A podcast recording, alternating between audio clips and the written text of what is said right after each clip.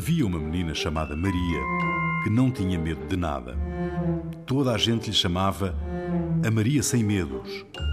O seu pai trabalhava numa quinta no meio do Alentejo e ela ajudava-o com as suas tarefas no campo. Um dia, o pai de Maria fez um jantar com dois amigos lá em casa: o Sr. Zé, coveiro do cemitério da vila, e o Sr. Fernando, um ferreiro. Quando acabou a bebida, pediram à pequena Maria sem medos para ir a uma loja comprar outra garrafa de vinho. Tu não vês que ela é muito pequena? Ela tem medo de ir, com certeza. A minha filha não tem medo de nada neste mundo, vivo ou morto. Não é verdade, filha? Claro que é verdade. Meia hora depois, voltou a pequena Maria com a dita garrafa que entrega ao pai. Os homens continuaram em amena cavaqueira, copo atrás de copo, até que o pai de Maria pega em duas notas, bate com elas na mesa e lança o desafio. Aposto que não conseguem arranjar alguma coisa que a Maria não faça. Eu sei uma coisa que a Maria não fará. Aposto que ela não é capaz de ir àquela casota do cemitério e trazer de volta uma cabeça de um esqueleto. Está apostado. O pai chamou então a Maria e contou-lhe tudo. Sem pestanejar, sem dizer ai nem ui, Maria vestiu o casaco e saiu à porta em direção à noite escura. Estava frio e escuro e o vento abanava as copas das árvores. Maria seguiu pela estrada em direção à igreja. Chegada, abriu o portão do cemitério lá ao lado e procurou a tal casa que o seu pai lhe tinha falado. Quando a encontrou, subiu os seus degraus de pedra e empurrou a porta de madeira, que fez um grande ranger ao abrir e assim entrou. À medida que os seus olhos se habituavam ao escuro, Maria foi conhecendo o espaço. Estava numa sala cheia de terra, cheirava a podre e a umidade. Para além disso, estava cheia de ossos. Havia ossos por todo o lado no chão, em prateleiras e até contra as paredes.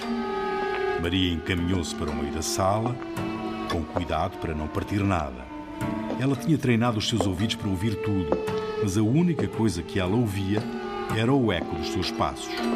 Dobrou-se para apanhar uma cabeça quando se ouve uma voz. Larga isso! Esse crânio é da minha mãe! Maria levantou-se, olhou à volta, mas nada viu. Então voltou a dobrar-se e pegou numa cabeça diferente, mas voltou a ouvir a voz. Deixa isso estar quieto! Isso é o crânio do meu pai! Maria largou, pegou noutra cabeça e tornou a ouvir a voz. Larga já isso! Isso é o crânio do. Pai, mãe, irmão ou irmã, não me interessa. Eu preciso levar um comigo e não quero saber de mais nada. Depois disto, pegou numa cabeça ao calhas e foi embora. Bateu com a porta atrás dela e deu uma volta à chave, mas já com a porta trancada, do outro lado, ouviu-se alguém bater na porta, gritar, arranhar. Alguma coisa estava a fazer uma barulheira doida. Apertou o crânio contra o seu peito e voltou para casa. Desceu os degraus de pedra, saiu do cemitério, passou pela igreja e subiu o caminho ventoso de volta até à quinta.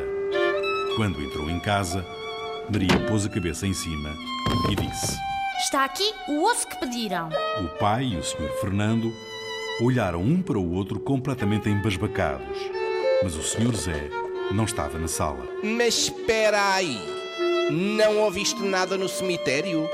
Ouvi, disse que aquilo era a família dele para eu estar sossegada. Eu disse-lhe que não me interessava quem era, tinha de levar um e pronto.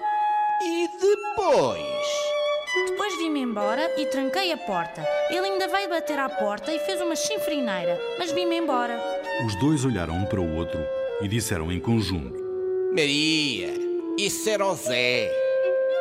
Ele queria ganhar a aposta, então foi atrás de ti até à casa para te assustar. Ele deve estar morto de medo com aqueles ossos todos. Foram os três de volta ao cemitério, mas chegaram tarde demais.